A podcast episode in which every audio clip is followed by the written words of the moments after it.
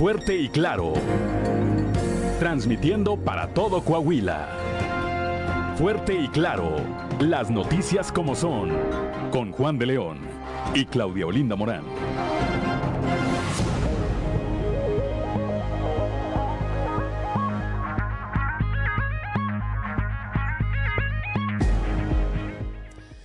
Buenos días, ya estamos en Fuerte y Claro, un espacio informativo de Grupo Región. Hoy es miércoles 20 de julio de 2022 y hoy se celebra a quienes llevan por nombre Elías. Saludamos como todas las mañanas a quienes nos acompañan a través de nuestras diferentes frecuencias de Grupo Región en todo el territorio del estado.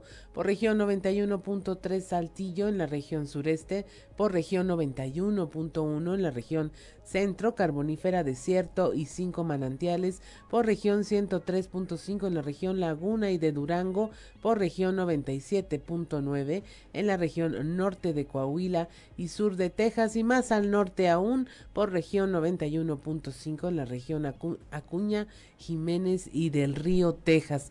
Un saludo también a quienes nos siguen a través de las redes sociales por la página de Facebook Región Capital Coahuila.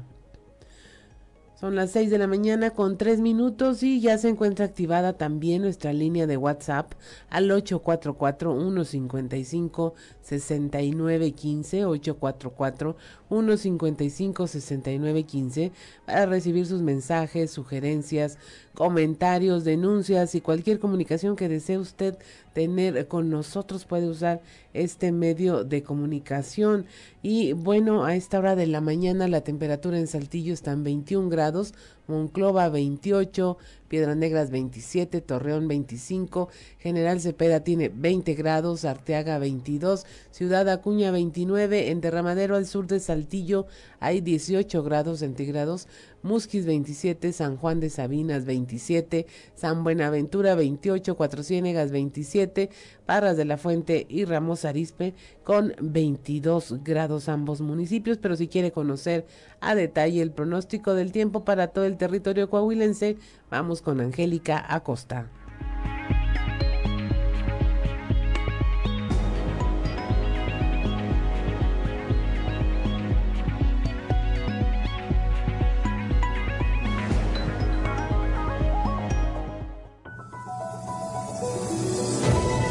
El pronóstico del tiempo con Angélica Acosta.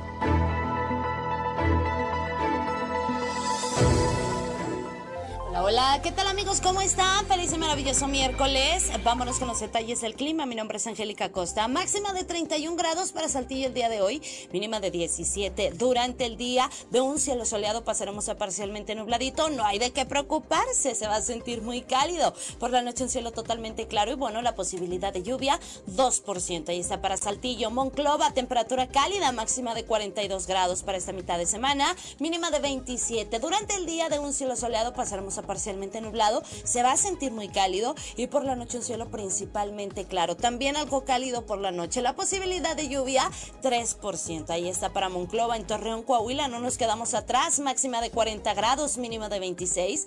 Mucho sol durante el día, muy muy cálido, un cielo totalmente claro. Y por la noche principalmente claro, también cálido por la noche. La posibilidad de precipitación a comparación del día de ayer para hoy se incrementa más durante el día que por la noche, 46%. Maneje con cuidado.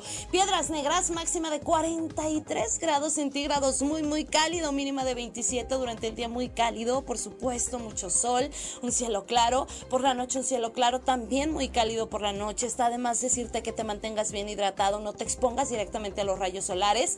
Y bueno, pues para Ciudad Acuña también temperatura muy cálida, máxima de 42 grados, mínima de 27 durante el día, mucho sol, muy cálido, por la noche un cielo totalmente claro, también cálido por la noche, la posibilidad de lluvia 5%. Ahí está para Ciudad Acuña. Vámonos hasta Monterrey, en la Sultana del Norte. El termómetro marcando máxima de 41 grados centígrados, mínima de 23. Muy, muy cálido. Durante el día mucho sol, por supuesto. Y por la noche un cielo totalmente claro. 4% la posibilidad de precipitación. Especial cuidado con los niños menores de 5 años y los adultos mayores para evitar alguna deshidratación. Muy buenos días.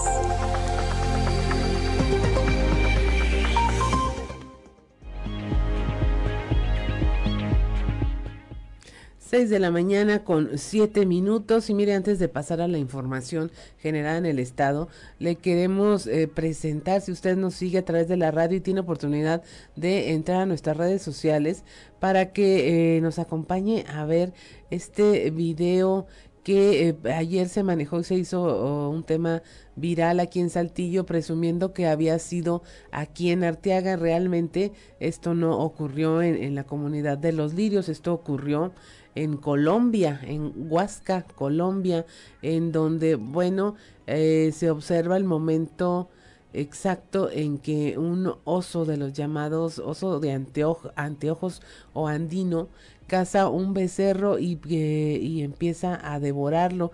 Esto, bueno, sí se especuló mucho que había sido en los lirios aquí en Arteaga, pero no fue así.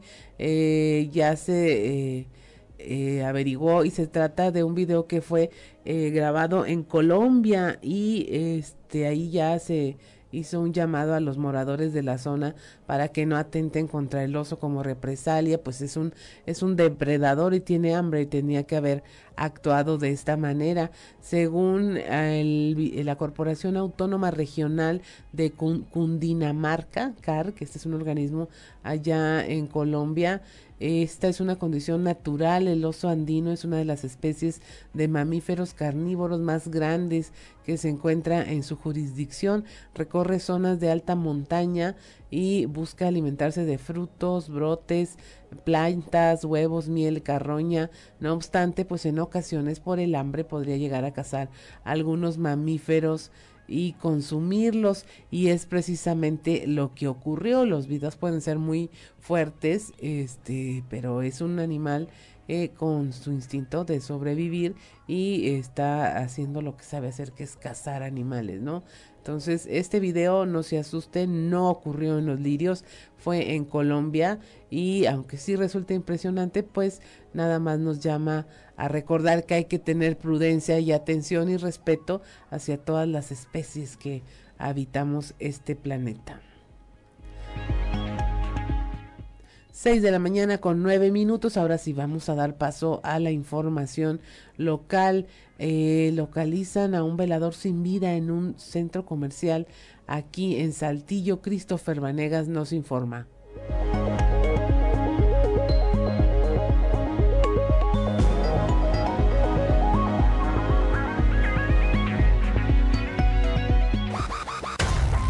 Martes por la tarde, el vigilante de un local de una plaza comercial al norte de la ciudad fue encontrado sin vida luego de que presuntamente le dio un infarto mientras trabajaba siendo encontrado horas después de su muerte, cuando llegaron para abrir el local. Fue dentro de la plaza comercial localizada sobre el Boulevard Becarranza y Colosio, que los trabajadores de un local comercial se encontraron con el cuerpo de un vigilante en uno de los locales abandonados, por lo que inmediatamente realizaron el reporte al sistema de emergencia solicitando el apoyo del cuerpo de los paramédicos de bomberos, quienes llegaron solo para confirmar el deceso. Es por esto que llegaron elementos de la Policía Municipal quienes aseguraron el perímetro y comenzaron a realizar el parte informativo para dar parte al Ministerio Público.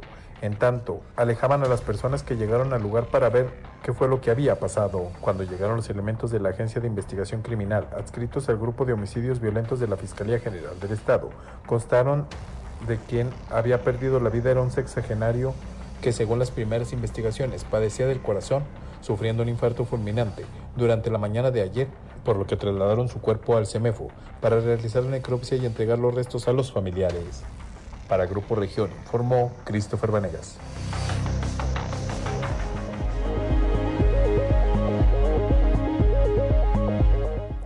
6 de la mañana con 11 minutos, un trailero se salvó de morir, esto luego de un aparatoso accidente ocurrido, eh, ocurrido en la carretera Zacatecas.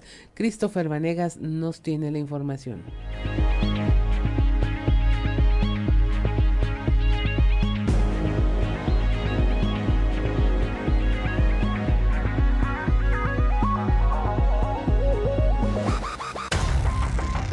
Durante la madrugada de este martes, un trailero quedó vivo de milagro luego de que participó en un aparatoso accidente, en donde quedó destrozado por completo su unidad, percance, que ocurrió en la carretera a Zacatecas, casi en los límites con el vecino estado. Fue alrededor de las 3 de la madrugada que se presentó el accidente en dirección a Zacatecas, a la altura del ejido La Colorada, luego de que el operador de una unidad de carga pesada dormitó al volante y pisó el acelerador hasta el fondo, impactándose por alcance contra otra unidad que circulaba en la misma dirección, quedando prensado al momento del impacto. El trailero afectado tuvo que detener su marcha y fue él quien solicitó el apoyo de los cuerpos de emergencia, movilizando paramédicos de Cruz Roja y personal de bomberos de la estación de Ramadero, quienes auxiliaron y liberaron al conductor responsable, ya que quedó prensado entre los fieros retorcidos de la unidad, así que una vez que lograron liberarlo, lo trasladaron a una instancia médica para su atención, en donde pese a la gravedad del accidente y a las lesiones se reporta fuera de peligro. En tanto, elementos de la Guardia Nacional fueron quienes tomaron conocimiento del accidente y permanecieron en el lugar para evitar que se presentara un percance mayor, bloqueando la circulación durante dos horas en lo que se realizaron las maniobras para retirar los vehículos siniestrados en el percance. Para Grupo Región informó Christopher Vanegas.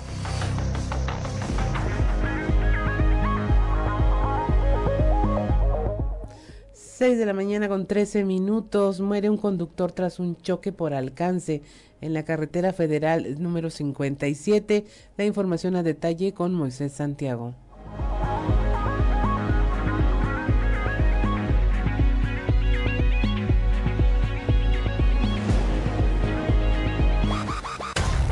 Se registró otro fatal accidente en la carretera federal 57 en la vía libre, tramo Sabina, Nueva Rosita Allende, en el kilómetro 159 entre la cuesta de las Cornices y el Infante.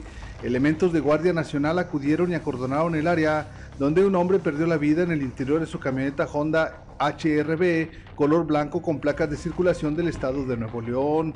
Trascendió que el segundo vehículo involucrado en el choque por alcance se retiró del lugar sin ser identificado por lo que las autoridades policíacas investigarán si existe o no responsabilidad.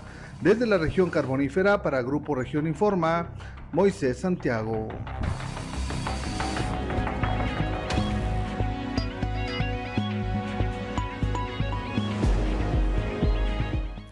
6:14 de la mañana, un conductor de apenas 21 años sufrió una volcadura en la camioneta que tripulaba, esto sobre la carretera en Libramiento Sur de Nueva Rosita. Moisés Santiago nos informa.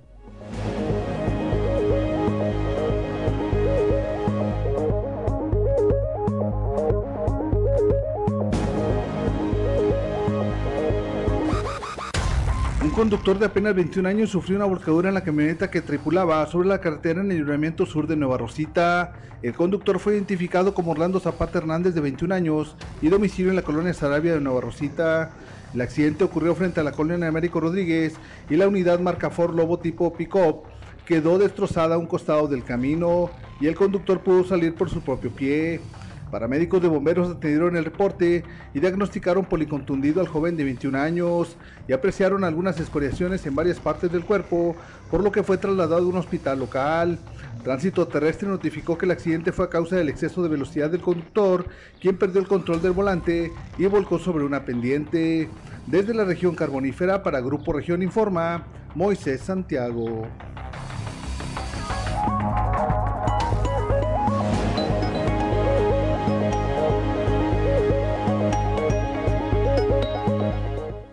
6 de la mañana con 15 minutos. Defraudan a 160 familias, esto en Ciudad Acuña, al venderles terrenos que estaban ubicados en una zona de alto riesgo. Ricardo Ramírez nos informa.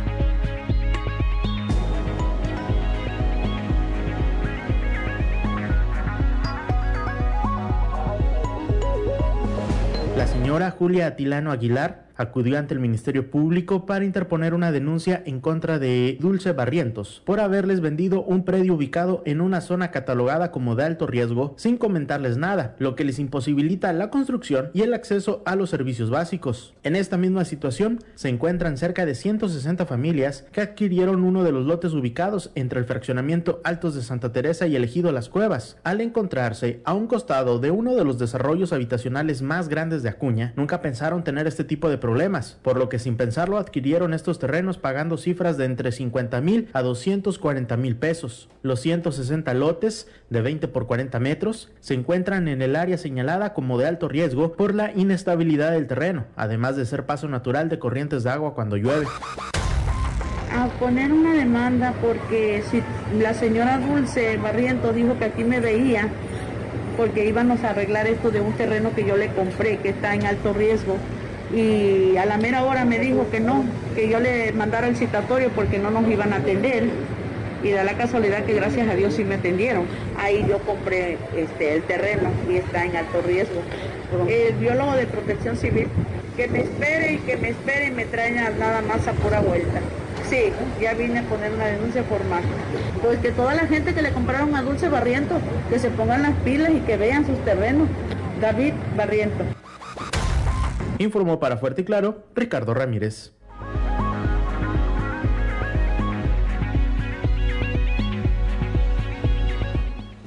6 de la mañana con 17 minutos. Imagínese usted 160 familias que adquieren un terreno y ponen en riesgo todo su patrimonio, ahorros, todo y resulta que están ubicados en una zona de alto riesgo en donde definitivamente pues no les van a dejar construir. Ya hay, hay muchas omisiones de la autoridad muy seguramente que hace que eh, quede eh, tan fácil hacer este tipo de fraudes, cómo van a, a vender en terrenos de alto riesgo.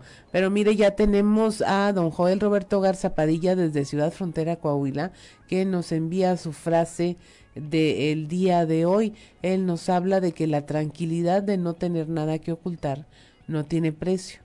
Sé positivo, una actitud positiva causa una reacción en cadena de pensamientos, reacciones y resultados positivos.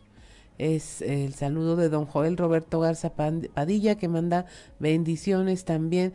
Y pues sí, es como dicen, ¿no? El que no tiene nada que...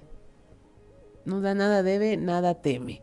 Entonces, si no tiene nada que ocultar, esto le da definitivamente una gran tranquilidad. Y mire, si usted nos sigue a través de la radio, lo invitamos a que eh, vaya a nuestras redes sociales para mostrarle este video en donde en Guaymas, Sonora, el tema de la inseguridad sigue estando muy fuerte.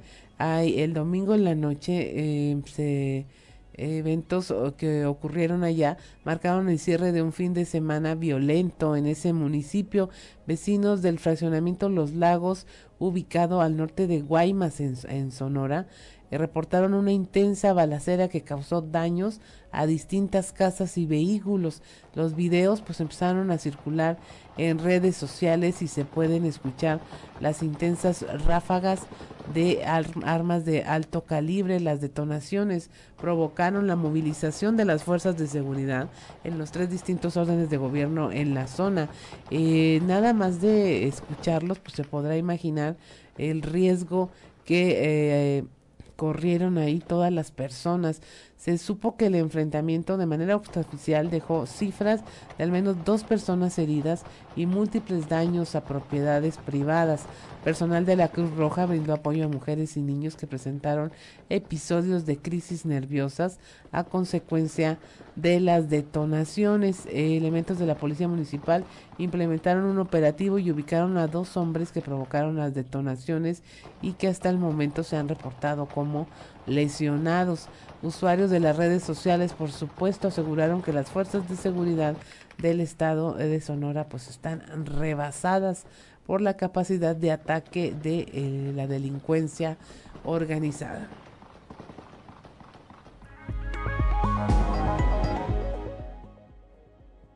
son las 6 de la mañana con 20 minutos, no se vaya, estamos en fuerte y claro, regresamos.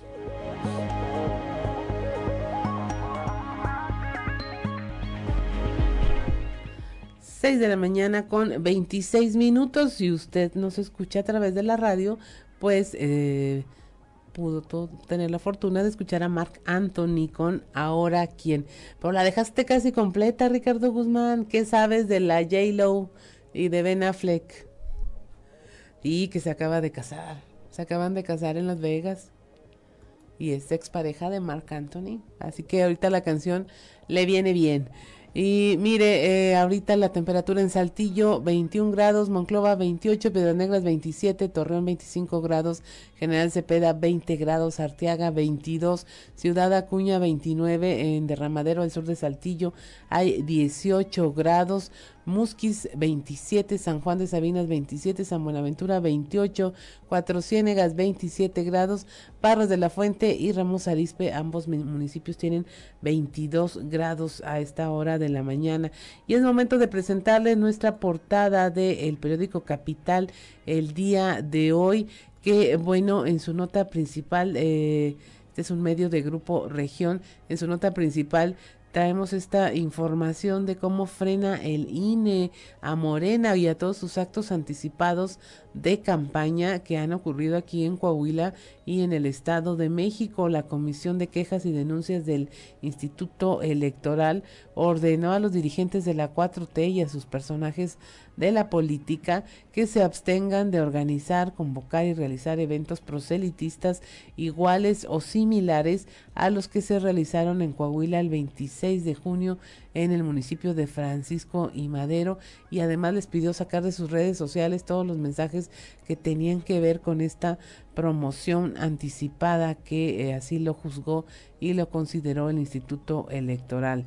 También le hablamos de cómo los diputados, diputados locales del PRI, Eduardo Olmos y Lucelena Morales, el líder del Congreso y coordinadora de la Comisión de Igualdad, anunciaron que su bancada va a trabajar eh, durante lo que queda de este mes de julio y agosto en iniciativas de ley en materia de paridad en la gubernatura para dar cumplimiento a la obligación constitucional de legislar localmente para que en el proceso electoral del 2023 haya paridad de género, es decir, que puedan contender mujeres o que tengan que contender mujeres por eh, las eh, posiciones principales en, los gobiernos. También le hablamos de cómo en gira de trabajo por los municipios de la región centro, el gobernador Miguel Riquelme entregó en el municipio de Sacramento más de 80 escrituras, además de inaugurar un pozo de agua y obras de infraestructura en nadadores con una inversión de más de 20 millones de pesos. Estuvo acompañado de Andrea Wendolino Valle Reina, alcaldesa de Sacramento, en donde hicieron entrega de estos títulos de propiedad. Eh, Saltillo, según el INEGI, al presentar sus eh, eh, resultados de la encuesta nacional en seguridad, aparece como la ciudad más segura de las capitales de México. además, su policía es la cuarta en efectividad a nivel nacional. Eh, también hablamos del código 100 ante la creciente ola de suicidios que se han presentado en la región y en el estado. Eh, hay esfuerzos de múltiples organizaciones para la prevención del de, eh, suicidio. Una de ellas es la implementación del llamado código 100 para atender de manera adecuada el tema de suicidio. Eh, también revisarán en septiembre recursos que se quitaron a la, a la carretera Saltillo-Zacatecas. Se van a definir también cuándo se retomarán las obras. Y en un campamento improvisado hay una mujer aquí en, el Hospital Materno Infantil en Saltillo, donde pues están esperando un milagro para su nieta. Es Angelina, eh, espera recibir noticias de la bebé que permanece internada en terapia intensiva debido a un problema del corazón. Estos campamentos que se dan fuera de los hospitales que aún no tienen eh, albergues o manera de acondicionar un lugar para ah, darle asistencia a las personas que pues están cuidando de sus familiares o acompañando a las personas que están internadas y que usted sabe pues siempre están ahí para lo que se ofrece y que muchas veces no son de este municipio, vienen de otros lugares y se ven forzados a quedarse o acampar afuera de estas unidades hospitalarias pues también con muchas necesidades y imagínense pues no no no hay medicina no hay dinero que alcance para atenderlos y pues ellos acampando afuera también tienen que alimentarse y asearse y pues no hay manera en cómo se haga. Son las 6 de la mañana con 31 minutos y es momento de escuchar qué se dice en los pasillos.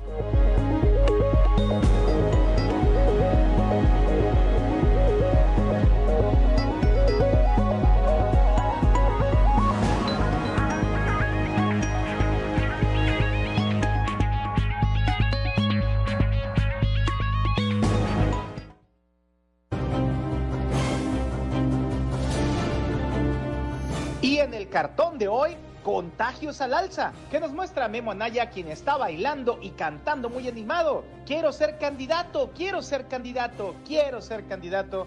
A lo que Maritelma Guajardo le responde, también me están dando unas ganas inexplicables de ser candidata. Pues antes de que el PAN de Elisa Maldonado llevara ante las autoridades el tema de los calefactos de Morena, fue el mismísimo INE de Lorenzo Córdoba el que ayer se encargó de darles un tirón de orejas y dejarles ver en la situación tan delicada que quedaron jurídicamente de cara al 2023. Habrá que ver ahora qué tanto caso le hacen algunos como Ricardo Mejía, Luis Fernando Salazar y Diego del Bosque al árbitro electoral, conociendo que no son tan dados a que les digan qué hacer, así como el rechazo que le tienen a la actual autoridad electoral. Se van a morir. Disfrute usted sus servicios telefónicos, pues así como en toda la República Mexicana, en la región sureste de Coahuila se inició este martes 19 de julio con un paro laboral por parte de los trabajadores de Telmex en las oficinas de Saltillo. Advirtieron que la compañía tiene hasta el jueves antes del mediodía para resolver sus demandas laborales y evitar que estalle la huelga este jueves, con las consabidas consecuencias para los usuarios. ¡Mátenme! ¡Mátenme! En el PRI Coahuila de Rodrigo Fuentes hubo cambio en la Secretaría de Cultura, en donde el prior presidente anunció la llegada de Juan Salvador Álvarez de la Fuente, que ocupa ese cargo a partir de ya.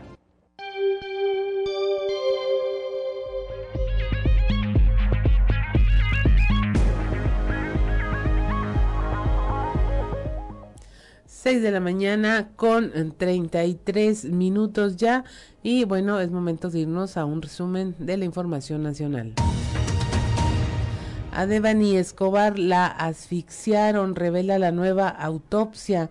Mario Escobar, papá de Devani, pidió la destitución del coordinador del CEMEFO y otros funcionarios allá en Nuevo León, luego de que se diera a conocer los resultados de una nueva necropsia que indican que la joven murió por asfixia causada por sofocación y se descartó que haya sido por inmersión en el agua. En un mensaje transmitido en redes sociales, él eh, llega a la conclusión que eh, hubo oh, actuación negligente por parte de los eh, funcionarios encargados del peritaje. Según los resultados de este nuevo estudio, Devani Escobar fue asesinada por asfixia entre siete y nueve días después de haber sido reportada como desaparecida se sienten inseguras en su ciudad. Más de siete de cada diez mujeres se sienten inseguras en su propia ciudad, según el INEGI. También seis de cada diez hombres perciben riesgos de ser víctimas de un delito. Las ciudades con mayor porcentaje de población que se siente insegura fueron Fresnillo, Zacatecas, Ciudad Obregón en Irapuato, Cuautitlán, Izcalli y Colima.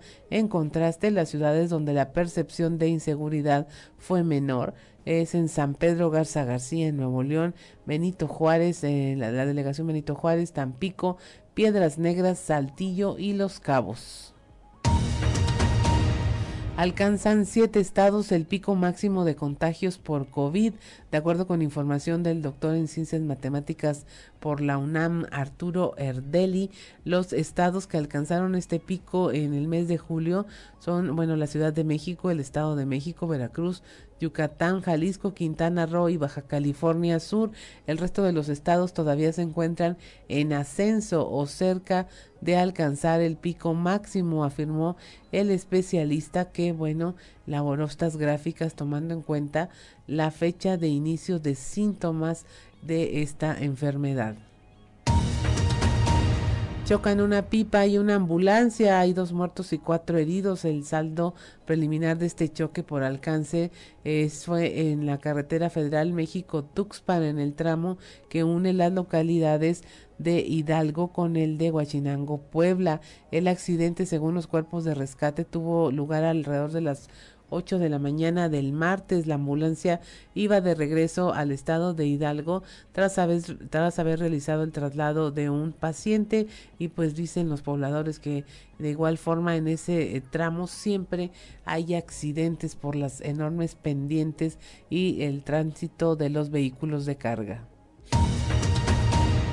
Cayó helicóptero de la Marina, pero por falta de combustible. Esto ocurrió, si usted recuerda, le reportamos la muerte de 14 militares, eh, personal de la Marina, que se desplomaron en un helicóptero eh, tras eh, la captura de un peligroso criminal. Sin embargo, lo que se está reportando es que la aeronave se habría quedado sin combustible y que por eso cayó y se precipitó en una cancha de fútbol donde no había rastros de fuego, lo que es un indicio de que no hubo combustible que se consumiera tras el impacto. El saldo fue de 14 marinos muertos y un herido de gravedad y ataca un cocodrilo a dos turistas, esto en Jalisco, en la playa Bocanegra, en la colonia Marina Vallarta. Personal de protección civil los atendió y trasladó a un hospital. El primer ataque fue a un hombre de 24 años cuando nadaba la noche del lunes en la playa Bocanegra. Su acompañante al percatarse del ataque ingresó al mar para ayudarlo y también fue agredido. La primera víctima presentó lesiones en ambas piernas, en el brazo derecho, tórax y abdomen, su acompañante en el brazo derecho y en la zona inguinal derecha. Ambos son turistas estadounidenses, estaban hospedados en el hotel Velas Vallarta y fueron trasladados a un hospital privado donde su salud se reporta como oh, regular. 6 de la mañana con 38 minutos. Hasta aquí el resumen de la información nacional y damos paso a la información generada aquí en el estado, particularmente en la región sureste. Nuestro compañero Raúl Rocha nos trae esta información del paro de labores de los trabajadores de Telmex. compañeros? Buen día, información para hoy. Cerca de 500 trabajadores de Telmex de la región sureste hicieron un paro de labores para exigir que se les respeten sus derechos laborales, ya que de lo contrario estallarán la huelga el próximo jueves 21 de julio, informó Luis Machain Galarza, secretario general del sindicato en Saltillo. Que queremos que respeten nuestros derechos laborales, que se respete la jubilación para el personal de nuevo ingreso y que nos den las vacantes que tanto necesitamos, que son 2.000 aproximadamente a nivel nacional sin embargo, están muchas más pendientes que no se han negociado y que la empresa no ha querido entregarnos en ya tres, casi tres años que tenemos en pie de lucha acerca de estas 12 emplazamientos a huelga, vacantes y violaciones. ¿Para cuándo? La huelga está programada para el jueves 21 de julio. Esperamos que la empresa el día de hoy con estas acciones a nivel nacional podamos dialogar y podamos entender o llegar a un acuerdo para no, no llegar al estallamiento a huelga a las 12 del día del jueves 21 de julio. Hoy es un paro nacional, es una falta colectiva, empezó desde el día de ayer a las 23 horas y culmina el día de hoy a las 23 horas. ¿Aproximadamente cuántas personas? A nivel nacional somos 60 mil trabajadores, los cuales se le convocó activos y jubilados a hacer este tipo de eh, paros laborales. Ahorita actualmente aquí en la localidad somos 500 trabajadores que se les convocó el día de hoy para estar aquí al frente de las instalaciones, donde la gente vea cuál es el motivo de nuestra lucha y por qué estamos llevando a cabo estas acciones. Esta es la información para el día de hoy. Buen día. 6 de la mañana con 40 minutos. Estamos en Fuerte y Claro. Regresamos.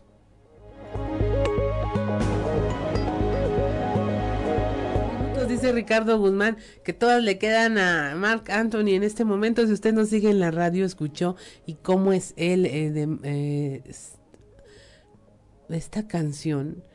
Eh, su autor original, su intérprete, hizo un dueto con él. Que estuvo sensacional y también la tiene como en salsa, ¿no? En versión salsa y está, está muy padre esta canción. Que dicen que en realidad pues se la canta a una hija, no a una expareja. Es, es muy, muy bonita. José Luis Perales, no. Serrat. Ahorita le decimos quién es el, el, el autor de esta canción y véala, escúchela con esos tema de que se la canta un padre a su hija y se le va a poner ahí la piel chinita porque está muy muy bonita esta canción.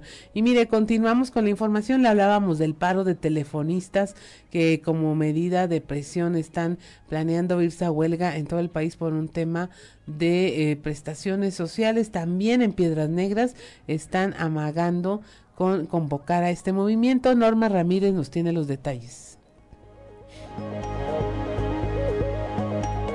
Muy buenos días, esta es la información desde Piedras Negras. A tan solo dos días de irse a huelga en todo el país, el sindicato de telefonistas convocó a los 21 trabajadores en esta ciudad a irse a un paro general en donde solo la tienda de Telmex dio servicio por parte del gerente. El secretario general de telefonistas en Piedras Negras de la sección 38, Héctor Jesús Hernández Domínguez, declaró que el último día para la atención del pliego petitorio de los trabajadores sindicalizados el 21 de julio. En caso de no tener respuesta, procederán de manera diferente. Hicimos un paro laboral de ocho horas. Este, estamos presentes en, nuestras áreas de trabajo, pero no estamos ejecutando ningún tipo de, de, función como, como trabajadores en este caso. Aquí estamos en la tienda comercial, este, la tienda no se cerró por parte de la empresa, ellos están atendiendo de alguna forma. Pero en sí nosotros estamos haciendo nuestro reclamo de que se lleven a cabo las contrataciones, de que la empresa dé apertura a las negociaciones y que pues, se, se quiten las sanciones de querer quitar el contrato colectivo de los trabajadores, que al final de cuentas pues, es, es un derecho de ley. Pues bien, eh, precisamente, ¿qué pasará el próximo 21 si todavía con incluso con este paro no hay alguna reacción? Sí, este las negociaciones están cerradas todavía. La, empresa ha solicitado una serie de peticiones con tal de, dar, de dar una apertura a negociación, situación que no, no hemos cedido todavía, no estamos en condiciones. Para Fuerte y Claro, Norma Ramírez. 6 de la mañana con 49 minutos. José Luis Perales nos dicen nuestros eh, radio escuchas, José Luis Perales es el autor de la canción y cómo es él. Y mire, continuamos con la información de Zairan, eh, convocatoria del IMSS para médicos especialistas. De las 400 vacantes disponibles, solamente se han ocupado 90. La información con Leslie Delgado. Buen día, informando desde la ciudad de Saltillo. De las 400 vacantes que se tienen disponibles en la Jornada Nacional de Reclutamiento y Contratación para Médicas y Médicos Especialistas, únicamente se han ocupado 90. Ante esto, el delegado del IMSS en Coahuila, Leopoldo Santillán, reconoció que faltan médicos especialistas en el Estado, por lo que se plantea hacer un sondeo para revisar entre la comunidad médica cuáles son las situaciones por las que no se postulan en las bolsas de trabajo. Bueno, nosotros tenemos estamos incluidos en esa bolsa nacional, ayuda para empezar el proceso selectivo. Al día de hoy no ha habido mucha afluencia eh, de casos, sin embargo, pues las plazas están disponibles. Bueno, nosotros no conocemos eh, más que indirectamente las posibilidades o las hipótesis. Realmente sería bueno hacer una encuesta a la población que está ahorita desempleada del área médica. Porque hacen falta las vacantes. Hacen falta, sí, nosotros tenemos una, una buen acervo de, especialidades, por ejemplo, medicina interna, neurocirugía, por decir algunas, son las más concurridas, que no tenemos especialistas. Entonces todo radica pues en el, eh, es una disposición personal. ¿sí? Ellos son los que deciden qué estado de la República se les hace atractivo y en eso influye pues la relación social, la relación familiar, las posibilidades de desarrollo personal, la seguridad, etc. No, no, no hemos rebasado las 90. Agradezco la intervención y deseo que tengan un excelente día. 6 de la mañana con 51 minutos allá en la región centro en solo dos días eh, fueron entregados 50 personas eh, migrantes indocumentados a migración por parte de la Policía Civil. La información con Guadalupe Pérez. Muy buenos días. saludos desde la región centro. En los últimos dos días se han detenido a más de 50 personas indocumentadas, las cuales han sido canalizadas al Instituto Nacional de Migración, ubicada en la zona centro de Monclova. Fueron dos grupos de personas. Uno, el primero de origen nicaragüense, fue la tarde del lunes a la salida sur de Castaños. Estos iban a bordo de un camión de volteo, el cual tenía reporte de robo en Musquis. El segundo caso se registró la mañana de ayer martes también en la salida sur de Castaños. Este grupo iba en una van color gris, un total de 19 personas de origen cubano. Todos fueron canalizados al Instituto Nacional de Migración. Fueron elementos de la PCC los que realizaron la detención también de tres personas, presuntamente los conductores de ambas unidades. Saludos desde la región centro para Grupo Región Informa, Guadalupe Pérez. 6.53 de la mañana y miren, Ciudad Acuña, las autoridades migratorias están detectando un fenómeno en donde, aprovechando la ola migrante, pues también delincuentes y agresores sexuales intentan entrar de esta manera a los Estados Unidos. La información con Ricardo Ramírez. Muy buenos días amigos de Fuerte y Claro para informarles que por tercer fin de semana consecutivo, elementos de labor del Patrol en el sector de Del Río reportaron la detención en promedio de 3.500 migrantes en menos de 48 horas, la mayoría de ellos detenidos en los márgenes del río Bravo. Sin embargo, Dentro de los migrantes detenidos se han detectado personas con antecedentes penales e incluso ofensores sexuales que intentan su reingreso a territorio estadounidense. Paralelamente se han incrementado el número de detenciones en las estaciones de carga del ferrocarril que parte desde Eagle Pass y del Río hacia el interior de Estados Unidos y también se han estado deteniendo a migrantes a bordo de vehículos sobre las principales vialidades del sector, logrando la detención de al menos 12 ciudadanos americanos acusados de tráfico de personas. En las últimas tres semanas, según reportes oficiales de labor del Patrol, se ha logrado la detención de 26 criminales identificados, de los cuales 7 presentaban cargos por agresión sexual en diferentes estados en la Unión Americana. El resto había purgado alguna condena por delitos menores como robo, violencia o pandillerismo. Posteriormente fueron deportados a su país de origen. Asimismo, en esta última semana se han realizado 15 rescates de migrantes que han tenido que ser auxiliados por los cuerpos de auxilio. Algunos fueron rescatados de las fuertes corrientes del río Bravo, mientras que otros tuvieron que recibir atención médica por sufrir golpes de calor. Ante estos casos, los elementos de la CBP continúan invitando a los migrantes a evitar exponer sus vidas al buscar el llamado sueño americano. Informó para Fuerte y Claro Ricardo Ramírez.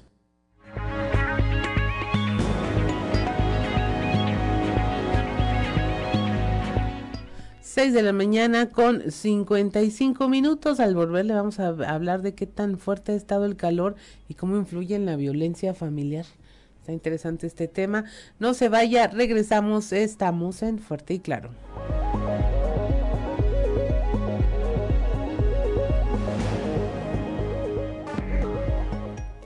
Son las 7 de la mañana con un minuto. Se nos sigue a través de la radio. Escuchó a Mark Anthony con y hubo alguien. Ya no le queremos echar leña al fuego, Ricardo. Por favor. Este. Está muy reciente esa boda en Las Vegas, por Dios. Mire, y déjeme decirle, la, el primer cover que hizo Mark Anthony fue de una canción de Juan Gabriel.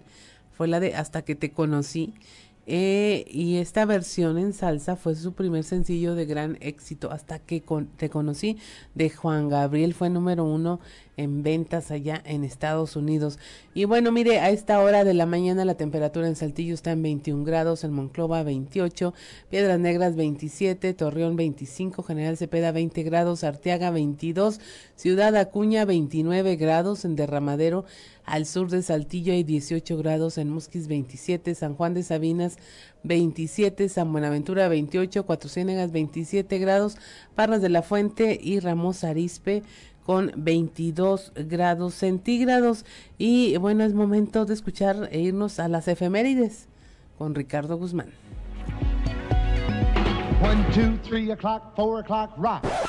¿Quiere conocer qué ocurrió un día como hoy? Estas son las efemérides con Ricardo Guzmán.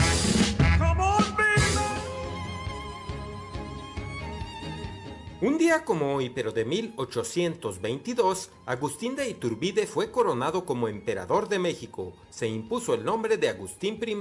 También, el 20 de julio, pero de 1923, fue asesinado en Parral, Chihuahua, el militar mexicano Doroteo Arango Arámbula, conocido como Pancho Villa uno de los grandes líderes de la Revolución Mexicana. Y un día como hoy, pero de 1937, murió el ingeniero y físico italiano Guillermo Marconi, el primero en realizar las pruebas de transmisión inalámbrica por ondas hertzianas.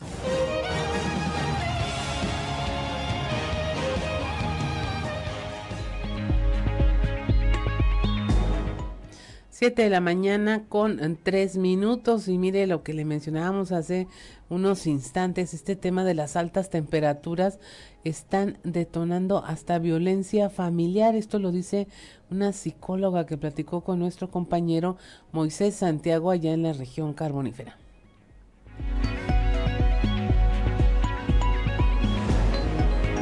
Muy buenos días Juan y Claudia a todo nuestro amable auditorio que nos escucha en todo Coahuila.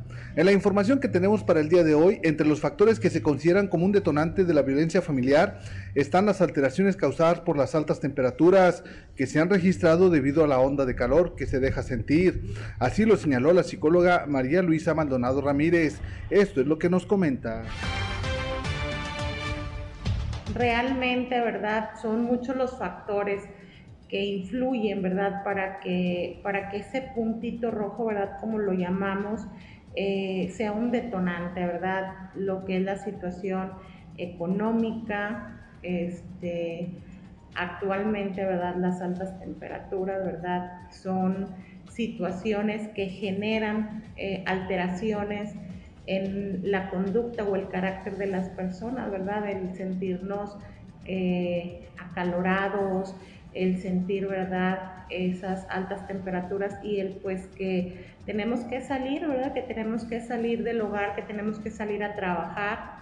Este, son situaciones o son factores que nos alteran y muchas veces llegamos a casa, ¿verdad? Después de una jornada laboral, más aquellas personas que trabajan a la intemperie, este, llegan malhumorados y pues cualquier situación en casa es un detonante, ¿verdad? Pues para que haya alguna alteración, alguna discusión. Esta es la información que tenemos para todos ustedes desde la región carbonífera para Grupo Región Informa, su amigo y servidor Moisés Santiago. Que tengan un excelente día. 7 de la mañana con 6 minutos. La coordinadora regional de turismo en la laguna, María Eugenia Villarreal, dijo que hay condiciones para garantizar una estancia segura a los visitantes. La información con Víctor Barrón. Hola, muy buen día amigos de Grupo Región. En temas de la comarca lagunera, la coordinadora regional de turismo en la laguna, María Eugenia Villarreal Abusaid, manifestó que existen las condiciones para garantizar una estancia segura a los visitantes que hagan su arribo en este periodo vacacional al municipio de Torreón. Vamos a escuchar. Solamente eso, otro punto importante que me gustaría destacar eh, sobre ahorita que hablan de las vacaciones es la seguridad en el Estado, que es otro punto importante que el gobernador ha venido cuidando y que es un factor que nos obviamente nos, nos beneficia a nosotros como Coahuila para poder atraer al turismo. Entonces, ¿se garantizan las condiciones de seguridad para los visitantes? Sí, se garantizan. Yo creo que todos hemos escuchado cómo está Coahuila y creo que que ha, trabajado incansablemente el gobernador por mantener la seguridad en el estado. La ocupación hotelera, ¿qué números eh, registra en esta temporada vacacional? Hasta ahorita, este mes traíamos alrededor de un 50%, hemos subido. ¿Cuánto va a registrar? Les repito, no lo sé, yo les puedo comentar los números hasta que terminó las vacaciones, esperemos, por, si no mantenerlos, subirlos. Recuerden que Torreón, su vocación es la vocación del turismo de negocios, sin embargo se ha trabajado mucho en el otro, en el turismo recreativo, en el de placer y esperemos que también eh, que, nos funcione como nos ha venido funcionando en los Esto es todo en la información. Desde La Laguna reportó Víctor Barrón. Un saludo a todo Coahuila. 7 de la mañana con 7 minutos. Mire, en este tema el INE eh, ya consideró que los servidores públicos de Morena efectuaron actos anticipados de campaña en Coahuila y en el Estado de México. La Comisión de Quejas y Denuncias del INE ordenó a las y los dirigentes de la 4T que se abstengan de organizar convocar y realizar eventos proselitistas iguales o similares a los que se realizaron en Coahuila el 26 de junio en el municipio de Francisco y Madero. Y no solo lanza esta sanción y esta advertencia, sino que le pone nombres y apellidos. Y menciona a Diego del Bosque, dirigente en Coahuila de Morena, Eloísa Vivanco, comisionada nacional de Honestidad y Justicia, a Tanek Sánchez, delegado de la Secretaría de Indígenas y Campesino, eh, Rafael Barajas, titular del Instituto Nacional de Formación Política y el delegado especial para afiliación, José Alejandro Peña Villa, los encargados de la credencialización de la Cuarta Transformación, tendrán que abstenerse de organizar, convocar y realizar eventos proselitistas similares. También el INE mencionó que el senador Armando Guadiana el subsecretario de Seguridad Pública Federal Ricardo Mejía y el delegado estatal de programas Reyes Flores Hurtado deberán abstenerse también de asistir, participar, organizar, convocar y acudir a actos similares y también deberán retirar de las publicaciones en redes sociales todos los servidores públicos y miembros partidistas este tipo de actos o promoción política porque se considera que es anticipada. La autoridad electoral dijo que en dicho acto que se fue llamado Unidad y Movilización para que siga la transformación, asamblea informativa que se realizó en la explanada del Centro Cultural Benito Macías allá en Francisco y Madero. Las y los servidores públicos que acudieron a dicho acto participaron en forma activa, además de que promocionaron en sus redes sociales el acto referido y no se trató de un evento partidista a puerta cerrada limitado a su militancia ni acotado a temas internos o exclusivos de la vida interna de la organización del partido político, sino que tuvo una naturaleza proselitista con la finalidad de posicionarse anticipadamente ante la ciudadanía de cara a los próximos procesos electorales locales y federales.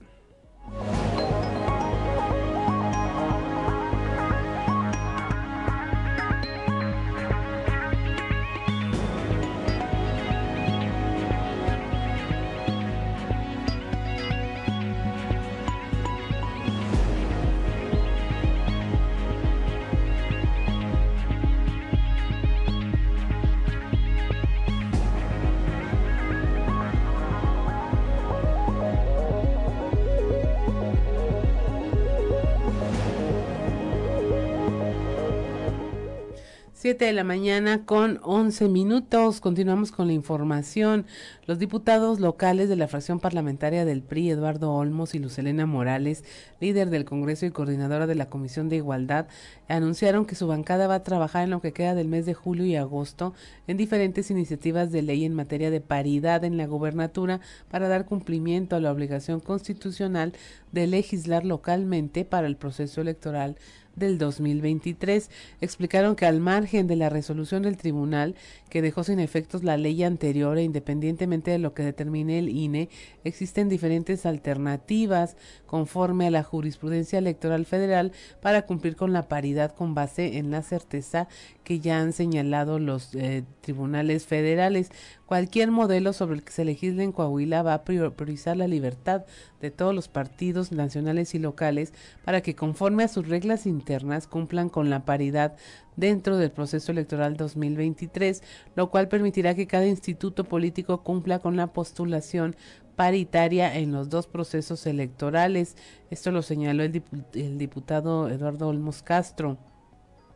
Por su parte, la diputada Lucelena Morales explicó que el PRI estará atento a la resolución del INE, pero que esta no será la única regla a considerar o la definitiva, pues esta va a depender de lo que se regule en el Estado conforme a los precedentes de la Sala Superior del Tribunal Electoral.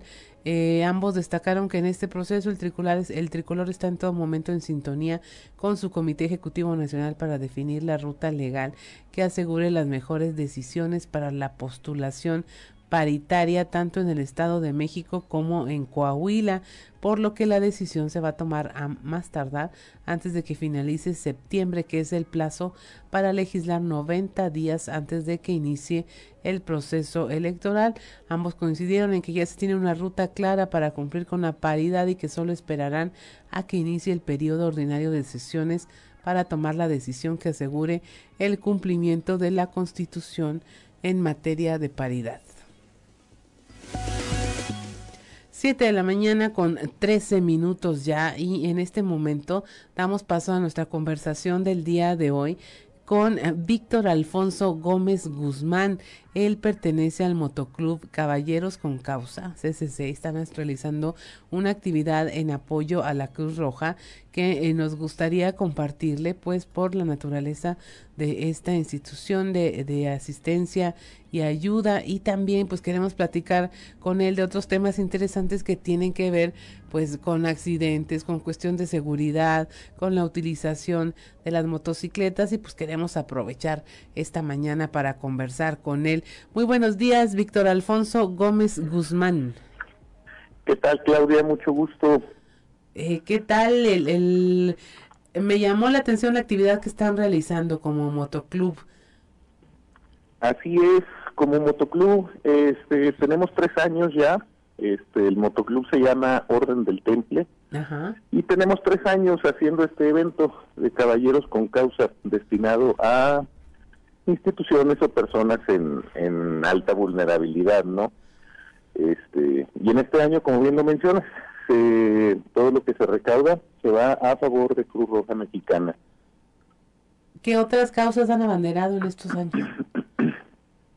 El primer año se abanderó la Casa Hogar de los Pequeños San José. Es la que está aquí por la Aurora. Sí. El año anterior se destinó a comedores comunitarios de General Cepeda. Y pues este año a Cruz Roja. ¿Qué actividad es la que están realizando? Invita a nuestra audiencia para que se pueda sumar. ¿Cómo pueden hacerle para colaborar? las actividades que estamos realizando este, para poder recaudar este, ahora sí que los fondos con los cuales se va a apoyar a la Cruz Roja. El, evento en sí es el día 21 de agosto.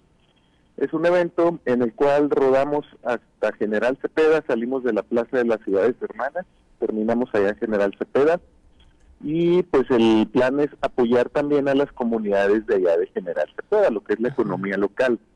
Este, ese es el evento principal. Este, parte de ello eh, también estamos rifando una motocicleta, una Honda Navi, este, para poder recabar todavía más fondos. Este, las inscripciones al evento eh, también, eso es 100% este, para la Cruz Roja Mexicana. Las inscripciones este, también están disponibles ya. A partir del día viernes, a partir de este viernes ya se pueden inscribir. Ajá y todo lo que se recauda tanto en inscripciones como en la rifa de la moto, este, pues todo eso va directo a, Cruz Roja Mexicana. Eh, nos pueden seguir ahí en la página de Facebook, Caballeros con Causa, así lo buscan y ahí les aparece y por ahí vamos a estar dando todos los pormenores, tanto de la rifa como del evento. Ahí lo tiene, Caballeros con Causa, lo buscan en redes sociales y ahí les va a aparecer todas las formas en que usted puede colaborar. Eh, Víctor, yo quiero preguntarte por te, estarás enterado aquí. Cada rato damos malas noticias que tienen que ver con motociclistas y yo quisiera que están, están rifando una moto ustedes también, que nos hablaras de cómo utilizar este vehículo de manera responsable. Sabemos que hay eh, personas a las que les apasiona el tema de eh, trasladarse en motocicletas, eh, son muy vistosas, llaman mucho la atención, abanderan este tipo de causas, pero luego hay otras que en el día a día Ah, no solo ocasionan, sino que sufren muchos accidentes fatales y se lleva la vida pues de jóvenes, de personas muy, muy jóvenes. Así es, y creo que eso es un tema bastante delicado. Eh, habemos muchas personas que tenemos ya más de 20 años siendo motociclistas. Este, muchos de ellos no, no hemos tenido accidentes, gracias a Dios. Pero pues también hay muchas, muchos, sobre todo muchos chavos, como bien mencionas, ahorita con lo accesible que es comprarte una motocicleta, eh, pues hay muchísima gente que, que está entrando a este mundo, ¿no? Y pues por desgracia hay muchos que no, no lo hacen de la manera adecuada. Eh, ni portan su equipo de seguridad, y mucho menos utilizan la prudencia al momento de manejar. Eh, mucha gente lo ve como que es una un beneficio el circular en una motocicleta porque hay tráfico y puedo o tengo el derecho de meterme entre los carros y de hacer zigzag y de y de hacer lo que me da mi gana porque traigo una motocicleta. Cosa que pues no es cierto. Al ser motociclistas somos otro vehículo más en, el, en la afluencia vial y tenemos que comportarnos como tal, como otro vehículo.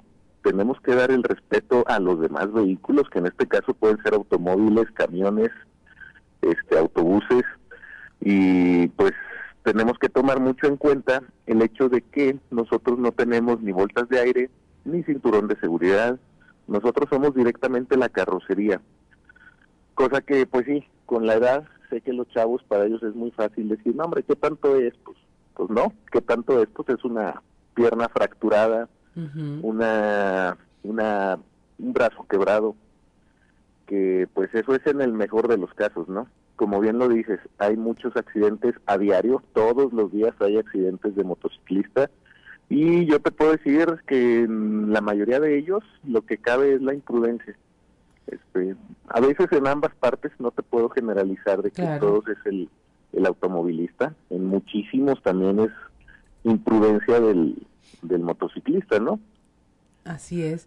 Y a lo mejor proporcionalmente pues seguirá habiendo más accidentes viales del tipo de automóvil contra automóvil, automóvil contra transporte, eh, contra peatón, pero sin duda eh, uno de los que tienen accidentes eh, de consecuencias más fatales son los que están involucrados con motociclistas, ciclistas y qué pena y qué lástima porque pudieran ser un excelente y de hecho son una excelente alternativa de transporte.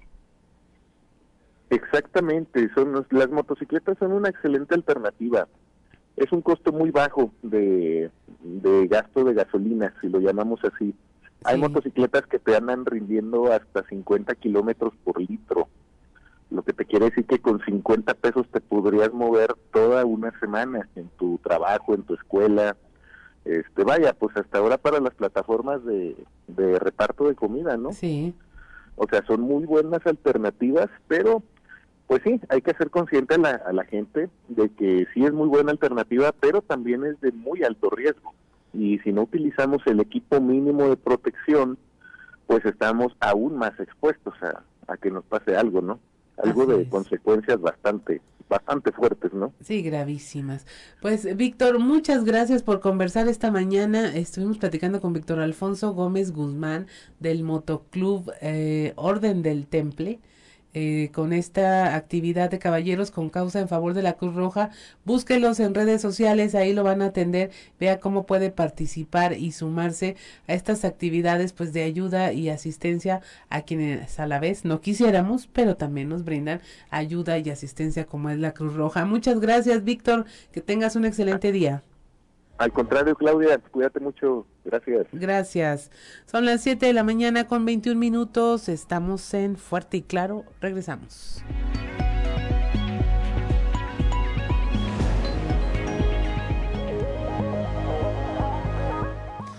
7 de la mañana con 26 minutos. Si usted nos sigue a través de la radio, escuchó a Mark Anthony con Aguanile. Esta canción es eh, fue parte de la película El Cantante.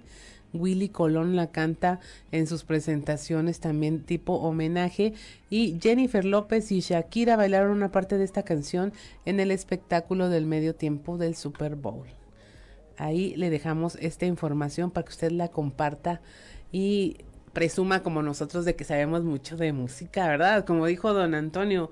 Muy buenos días, don Antonio Zamora. ¿Cómo estás, Claudia? Este, buenos días, buenos días a, las personas que nos sintonizan a, esta hora.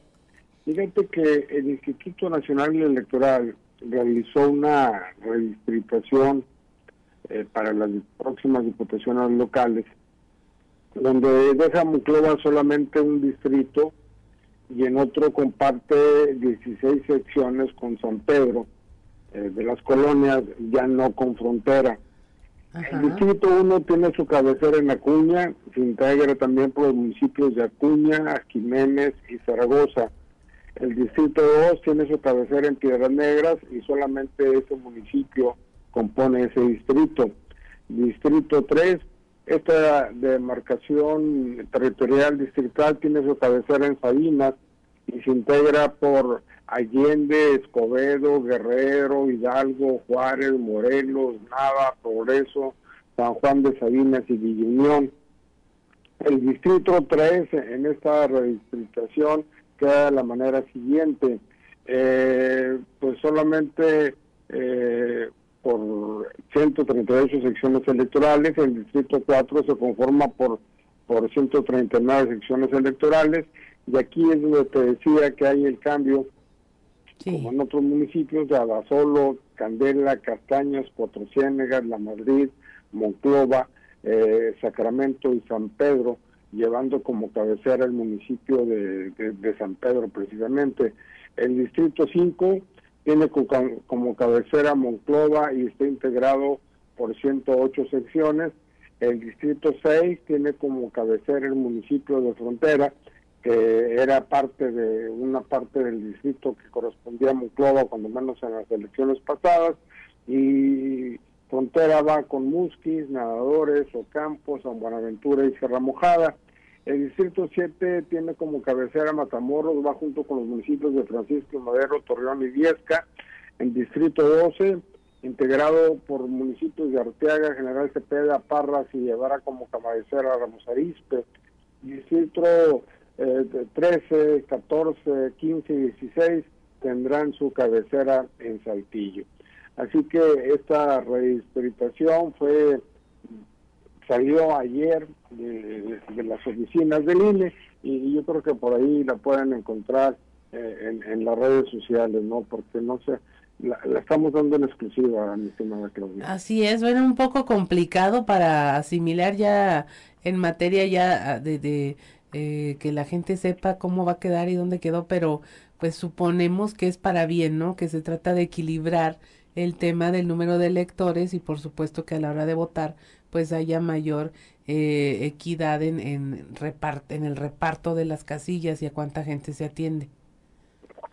Yo creo que sí, que va por ahí, ¿no? Porque de qué otra manera, aparte, pues ah, yo creo que era necesario cuando menos eh, este tipo de, de, redistribución. Por ejemplo, Muclova Frontera, que era, era todo frontera y una parte de Muclova, las colonias residenciales, que eran normalmente eh, ese distrito lo ganaba eh, el Partido Revolucionario Institucional.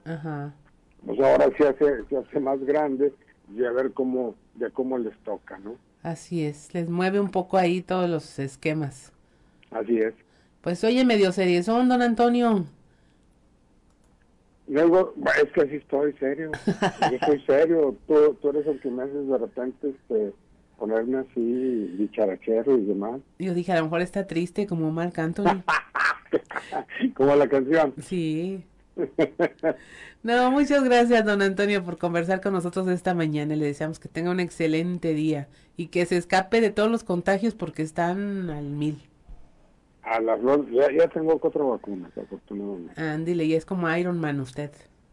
Pues ojalá, ojalá y sea como Iron Man, no son las dos normales y dos de refuerzo. Muy bien. Y, en diciembre voy por la quinta, ¿eh? Así es, hay que seguir invictos. Así es. Muchas gracias, don Antonio, que tenga excelente día. Hasta mañana. Hasta mañana.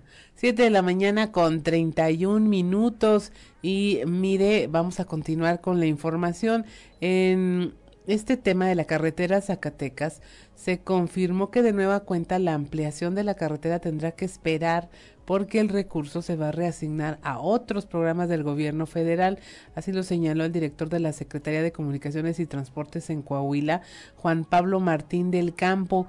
Ante esto, sostendrá una, una reunión en septiembre con el titular de la SCT, Jorge Arganis Díaz Leal, para definir cuándo se van a retomar las obras en este tramo dijo, sentirse triste y decepcionado por no poder concluir este proyecto como se había acordado para este 2022. Pues mire, si él se siente triste y decepcionado, imagínense los usuarios de esta, de esta vialidad.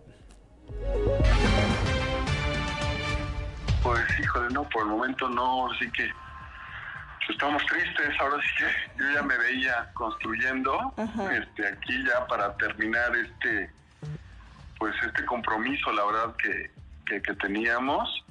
Este y, bueno, pues yo creo que voy a hacer bueno, no no creo, vamos a hacer todo lo posible para ver si nos reasignan dinero en septiembre y si no, este asegurar el dinero y, eh, para el próximo año, ¿no? Y hacer estas dos etapas en un solo año. Ya que no tengo ya ninguna imposibilidad para realizar todo el procedimiento constructivo, que es lo que anteriormente me limitaba, ¿me explico?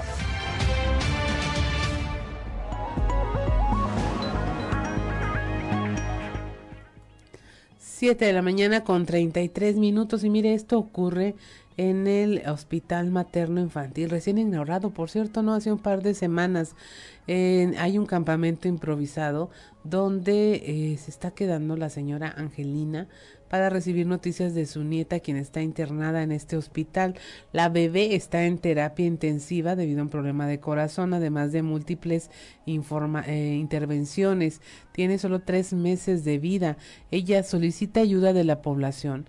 Eh, que dijo será bien recibida para subsistir en la precariedad de estar ahí esperando. No hay un albergue donde pueda acudir y pues tiene a su nieta internada. Es una situación por la que seguramente pasa más personas y sobre todo cuando no son de la ciudad y tienen que quedarse fuera de los hospitales, pues es en estas condiciones bastante precarias y esta información la tiene nuestra compañera Leslie Delgado.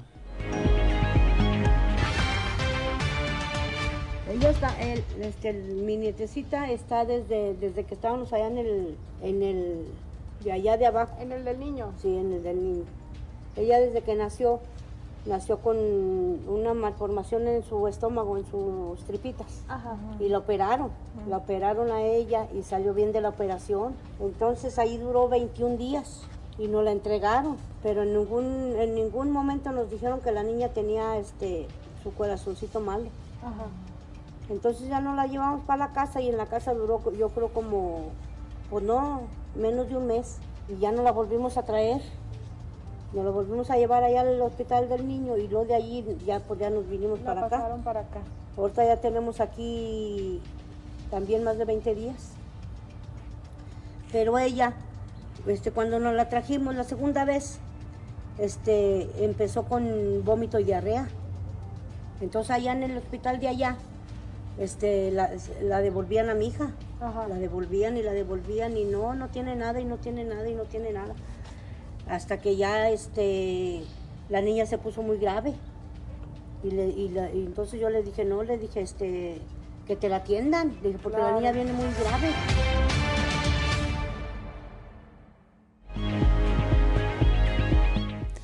7 de la mañana con 36 minutos ante la reciente ola de suicidios que se han presentado no solo en la región sureste, sino en todo el estado. Se han reforzado los esfuerzos de múltiples organizaciones para la prevención del suicidio. Una de estas acciones es la implementación del Código 100, la cual se centra en capacidad, capacitar a todas las instituciones de manera emergente para dar auxilio a las personas que han intentado atentar contra su vida.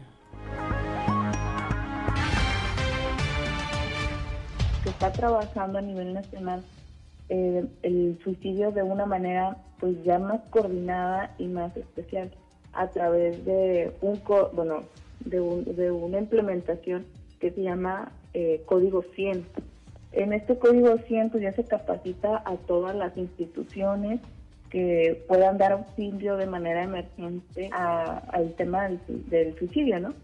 Este, alguien que ya haya realizado pues, un intento y que llegue a la clínica nuevamente, este, primero a veces se les pedía si estaba con alcoholizado o bajo bajo algún tema de, este, de drogas o demás, pues se les pedía que primero estuvieran limpios y luego se les atendía a la emergencia, ¿no? Así es. Y, a veces no se sabía qué hacer y los mandaban directamente al centro de salud mental. No se les atendía en el centro en el que pues llegaron directamente en el momento, ¿no? Entonces eso quitaba días este, o horas y días que eran muy importantes para la atención de, de la persona. Ahora ya con este con esta implementación del código 100 se ha capacitado se está capacitando todas las instituciones que se involucran con el tema del suicidio entonces y lo están haciendo de manera gratuita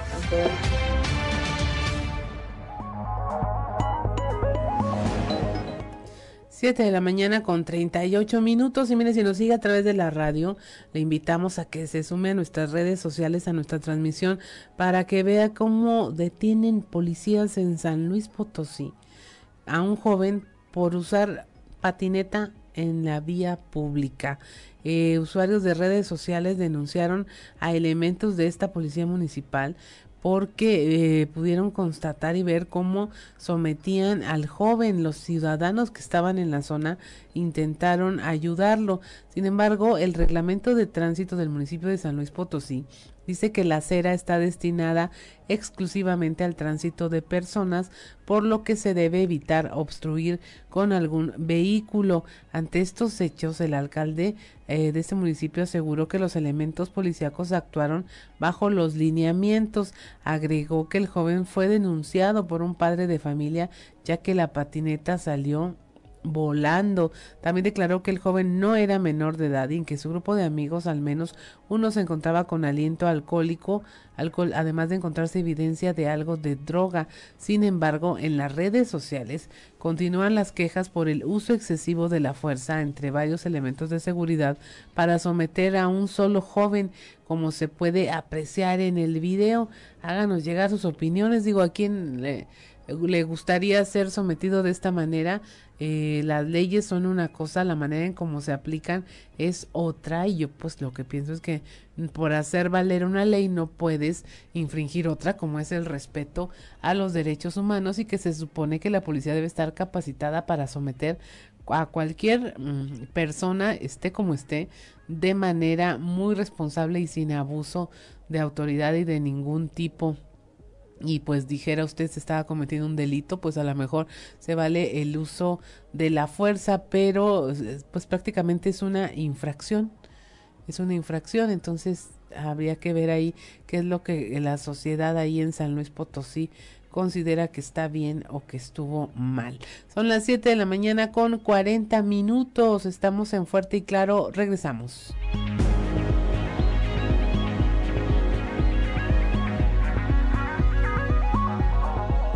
7 de la mañana con 47 minutos y nos sigue a través de la radio. Escuchó a Marc Anthony con Vivir mi vida. Ese es un exitazo esa canción, ¿verdad, Ricardo Guzmán? La favorita de mi terapeuta, quién sabe por qué. Yo creo necesita terapia también. Vamos a continuar con la información. En Monclova, al indicar que desde hace un mes eh, Ferromex le expuso que tenían problemas en sus sistemas y en la logística en la frontera del lado americano, Alejandro Loya, presidente de Canacintra, espera que pronto se pueda resolver esta situación ya que hay un déficit de carros en el vecino país, por lo tanto hay saturación, lo que obliga a las empresas locales a frenar su producción.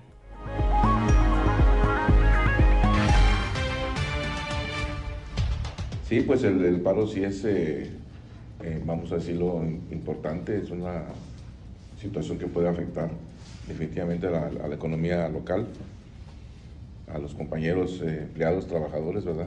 También, de alguna forma, porque todos aquí en la región trabajan también con bonos y con pagos, lo que se llama variables, y cualquier situación de paro pues origina recibir menos, menos ingresos. Entonces, eh, eh, estoy eh, comunicándome con la gente de Ferromex para ver qué, nos pueden ellos adelantar en cuestión de la información.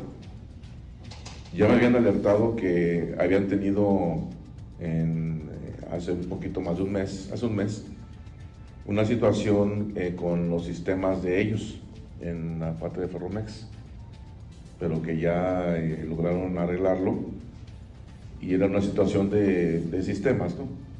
Eh, primordialmente. Entonces, eh, eh, pero hay un problema en la, en la frontera de logística que, que espero que se vaya arreglando. habrá que averiguar un poquito más allá. 7:49 de la mañana. Durante la presente semana en Piedras Negras se ha registrado una mayor afluencia de población migrante que acude a solicitar la vacuna anti-COVID-19. Esto en el módulo ubicado en el Centro de Salud de la zona centro, informó el jefe de la jurisdicción sanitaria, Iván Alejandro Moscoso. Y lo que se observa es eso, la mayor afluencia de, de personas o población migrante que acude a aplicarse su vacunación. El día de hoy no es la excepción, están acudiendo los migrantes para, para su vacuna. Eh, sin embargo, el día de hoy fue considerable la cantidad comparado con semanas anteriores. Es, es, parte de la promoción que hemos estado realizando, de la invitación que se ha hecho, el exhorto que se ha hecho a toda la población para que acuda a los centros de salud y, tenga acceso a la vacuna. Eh, algunas este, de, estas personas acuden regularmente a los albergues, a los lugares en donde por lo regular les ofertan comida y eh, se aprovecha para ofertar la vacuna, ya que pues, es población que probablemente va a permanecer aquí durante un periodo eh, indeterminado y sería adecuado que ellos también estuvieran protegidos en contra del COVID-19. 7 de la mañana con 51 minutos en gira de trabajo por municipios de la región centro. El gobernador Miguel Riquelme entregó en Sacramento más de 80 escrituras a igual número de familias, además de inaugurar un pozo de agua y obras de infraestructura en nadadores con una inversión de más de 20 millones de pesos.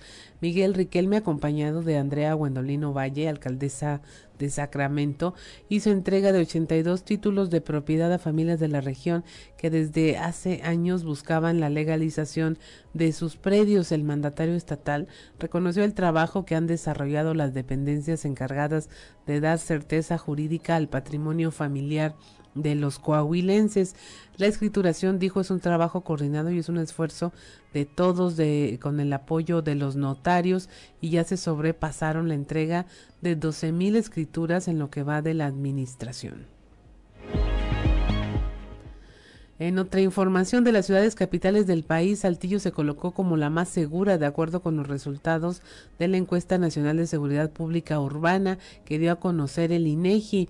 La policía municipal además se posicionó en el cuarto sitio entre las corporaciones en su tipo más efectivas a nivel nacional. El 70% de los encuestados considera a Saltillo como una ciudad segura y con esto se coloca en el primer sitio entre las capitales de los estados y en el quinto lugar en el ranking general. Las ciudades más seguras de México, de acuerdo con el INEGI, son San Pedro Garza García, Nuevo León, la alcaldía de Benito Juárez, Tampico, Tamaulipas, Piedras Negras y Saltillo, Coahuila. Saltillo entonces sería la única capital de estado que aparece en este ranking.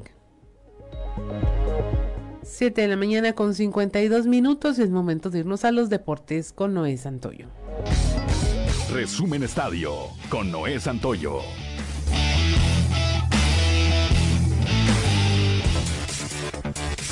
Giancarlo Stanton conectó jonrón en su bienvenida al Dodger Stadium. Byron Buxton siguió con otro cuadrangular y la Liga Americana ganó su noveno juego de las estrellas consecutivo tras derrotar el día de ayer tres carreras a dos a la Liga Nacional. Los fanáticos esperaban que el partido terminara empatado al cabo de nueve entradas para ser testigos de la primera definición de un juego de las estrellas mediante un derby de jonrones que sustituiría a los episodios extra. Sin embargo, eso no se cumplió porque los vuelas cerca consecutivos disparados en el cuarto inning hicieron la diferencia para la victoria de la Liga Americana. Peyton Kershaw, seleccionado en nueve ocasiones al Juego de las Estrellas, fue abridor por primera vez con la Liga Nacional en su estadio de casa, los Dodgers de Los Ángeles, anfitriones del encuentro por primera vez desde 1980. El jugador ofensivo defensivo de los Dodgers, Shohei Otani, conectó el primer hit del partido al lanzamiento inicial de Kershaw. Giancarlo Stanton fue el MVP. Todo indica que Jaime Ordiales será el nuevo director de selecciones nacionales, tras la salida de Gerardo Torrado, quien se fue del cargo tras los fracasos de la selección mexicana en diversos niveles, comenzando con la sub-20 que no clasificó al Mundial de la especialidad ni a los Juegos Olímpicos, así como el del tri femenil que tampoco irá a la Copa del Mundo ni a París en 2024. A solamente cuatro meses de Qatar 2022, John de Luisa, presidente de la Femex Food, decidió hacer una limpia en la estructura de selecciones, porque además de Torrado, también despidieron a Nacho Hierro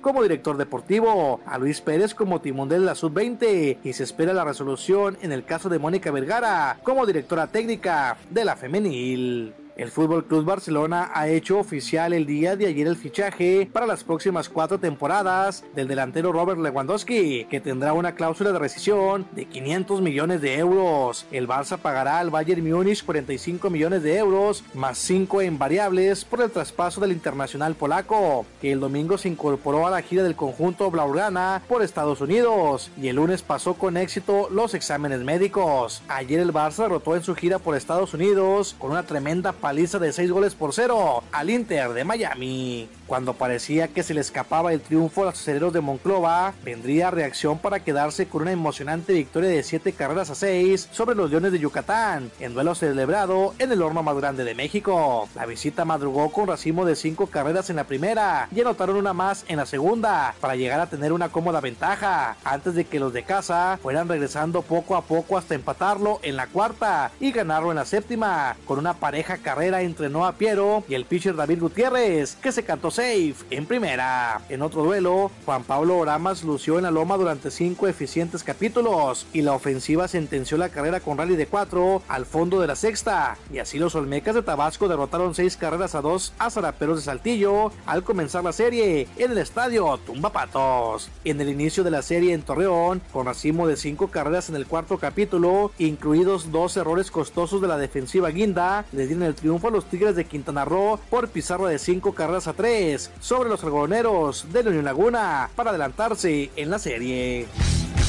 Resumen Estadio con Noé Santoyo.